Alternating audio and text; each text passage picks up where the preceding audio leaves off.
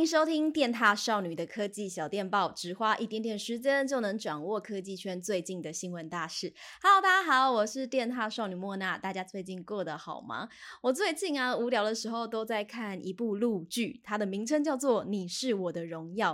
那它就是在讲，就是一个人气的女明星呢，跟高中时候暗恋的男神，就是阔别十年之后再度重逢的故事。然后为什么我要特别说这部剧呢？因为它里面置入了一款游戏叫做《王者荣耀》，而且是我看过所有的剧里面呢、啊，置入最自然的一款。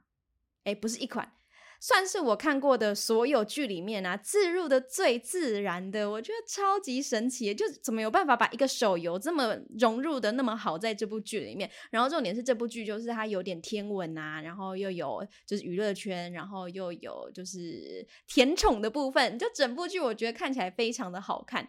那这部剧它本身是由腾讯所做的，然后《王者荣耀》呢本身也是由腾讯所做的游戏，所以我就觉得它把它结合的非常好。那《王者荣耀》它是由腾讯研发的多人线上竞技游戏，然后它也叫做《英雄战机》《王者联盟》吧吧吧之类的。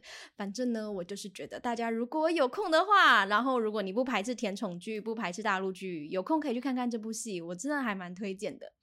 那我们回到科技小电报，因为我前面有说到《王者荣耀》这个游戏嘛，是由腾讯推出的。那我近期也有玩到一个游戏，我还蛮喜欢的。我难得会对一个游戏产生这么大的热情，它叫做《宝可梦大集结》，叫做 Pokémon Unite。然后它是一样是由腾讯，然后跟这个宝可梦公司一起所开发的游戏。然后它其实玩起来也很像推塔，就跟英雄联盟有一点点像。那这个宝可梦大集结啊，它也是宝可梦系列首款团队策略的对战游戏作品。就是我们训练家要分成两队，然后互相抢分，然后抢分的过程呢，它也有分很像上路、中路、下路那样。然后呢，我们要去攻击对方，阻止对方得分，然后在对方的领土得分。然后就是大家可以选择自己想要的宝可梦。那我最近呢，非常喜欢用耿鬼，因为我觉得它打人很痛，它就是一打对方的血条，差不多可能就掉四分之一了吧。反正我还蛮喜欢的，最近。就一直沉迷在这款游戏上面。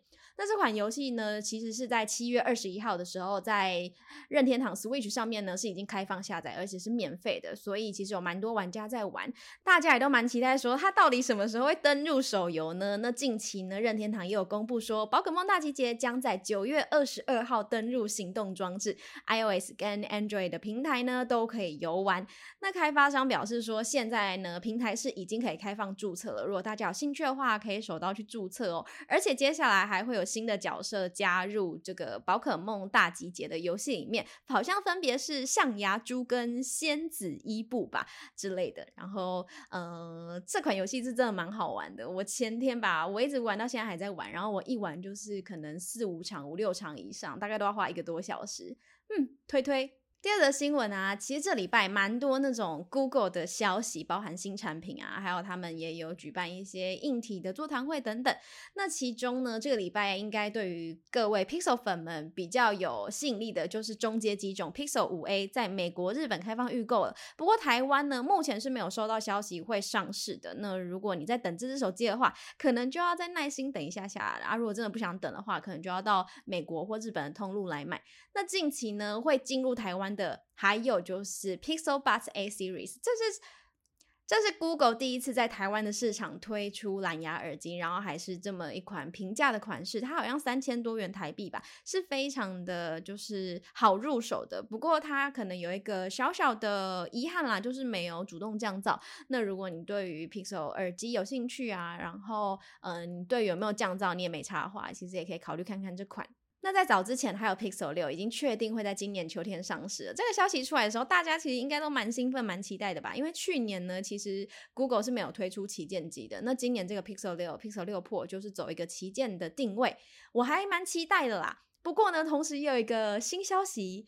嗯，我自己觉得应该不算好吧。就是 Google 呢决定跟随苹果跟三星的脚步，就是未来 Pixel 六系列手机推出呢，它是不会供你充电头的哦。也就是说，Pixel 5A 啊会变成最后一款提供充电头的 Pixel 手机。那官方的说法就是，呃，这样可以减少电子热射啊，然后降低碳足迹，缩小手机包装之类的啊，就是每个厂商都嘛这样讲。反正就是你未来如果想买 Pixel 手机的话，它你就需要再额外加购充电器啦。但是我不知道这样子的话会不会售价到时候会低一点点呢？那大家又是怎么看待的呢？其实我觉得这件事情，嗯，我自己是保持着。呵，我蛮想要充电器的。那从去年开始啊，大家就一直疯狂讨论，就是砍掉充电器这件事情，到底是不是真的有环保呢？这件事情真的也是苹果带起的，因为这件事情最早发生在 iPhone 十二发布的时候嘛，就是他们就说为了环保，所以我们这次不附赠充电头哦。那其实我觉得这个背后的目的就跟那个时候取消三点五 mm 耳机孔的时候感觉很很像。那个时候取消三点五 mm 耳机孔，他们是说想要更大的机内的空间，然后才。可以里面才可以加入更厉害的，就是感应器啊，或者是更好的什么晶片等等，就是让空间更大，手机的效用可以更多之类的。因为根据国外的市调机构啊，他们就说，因为苹果不是已经取消了充电器吗？其实他们在二零二一年，他们会大概生产差不多二点三亿个 iPhone 吧，就是比去年比呃比前年二零一九年是还要再年成长百分之二十的。那未来如果这些二点三亿的 iPhone 用户，他们都需要加购一个充电器的话，其实会带来就是超过二十亿美元的市场空间，等于是说这件事情。苹果真的还是有赚钱啦，那你就真的不知道说这到底是不是真的环保呢？那我觉得这件事情就很蛮蛮难说的啦。可能环保人士会觉得说，哇，好棒哦，我们就是不要再制造这些塑胶垃圾、电子垃圾，我们就用旧的嘛，我们这样也环保、爱地球。可是很多人就是习惯买新手机的时候，他就习惯一定要一个新的充电头，而且旧的也不知道这拿去哪里了。所以我就呃，对于这件事情，我的看法就比较。会觉得它是有点扰民的啦，我自己是蛮支持要有充电器的，那不知道大家怎么看呢？那接下来这则新闻是 LG 口罩型空气清净机，这个东西在去年的时候已经推出第一代了，然后我们办公室也有借来玩过。那个时候负责的编辑是贝尔，然后我就看他在那边带着上班，我就觉得哇，超中二的，然后又觉得很好笑。然后现在第二代开卖了，它的售价呢是六千九百九十元。那第二代的外观设计它就是又更简单一点点，因为去年那一款感觉外观的结构啊线条比较硬一点，看起来就是有点厚重。那这一次重量也有轻了九十四公克左右。那这一代呢，它就是一样可以自动侦测你呼吸的速度，然后来调整风量。那它的续航呢也会比较好。另外，它比较特别的是，它有加入一个 Voice On 隐藏式的语音装置，就是你打开你的空气清净机之后，里面的麦克风跟喇叭就会自动辨识可能你有讲话的声音，然后自动帮你辨识出来。就等于说你带着它讲话的时候，呃，也是很明显的，不会很含糊。因为第一代带着的时候，就很像有人拿抹布把你的嘴巴蒙住，就你讲话其实别人听不太清楚，有那种就是大家。有看过《Star Wars》吗？里面黑武士讲话的那种感觉。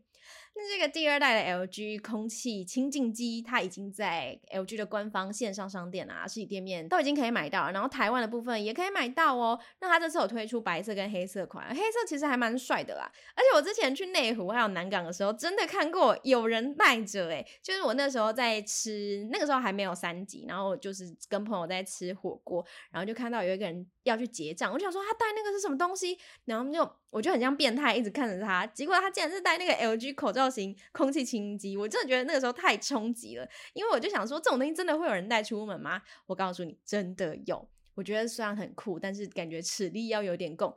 但那位戴着这个口罩的大哥，他感觉还蛮怡然自得的，我就还蛮佩服他的。如果是你，你敢带着走在路上吗？我我还惊呢，我还拍谁？好的，那最后一则新闻呢，是跟苹果有关的。近期外媒报道，苹果正在为 Apple Watch 研发一个新的专利，叫做水合作用感应器。它可以追踪用户体表的水合状态，原理就是用 Apple Watch 测量你可能身上的汗水，然后来分析电解质的浓度。那它就会进一步建议你，可能今天应该要喝多少水啊，在什么时间喝水之类的。一般的水合作用侦测感应器都是侵入式的，而且是费用好像也蛮高的。重点是它准确度没有很好哦。那我就想说，连侵入式好像都没有办法算的这么准了啊！你一个就是感应贴在皮肤上面，这样感应的准吗？我还蛮好奇的啦。如果未来真的有出的话，会想要试试看。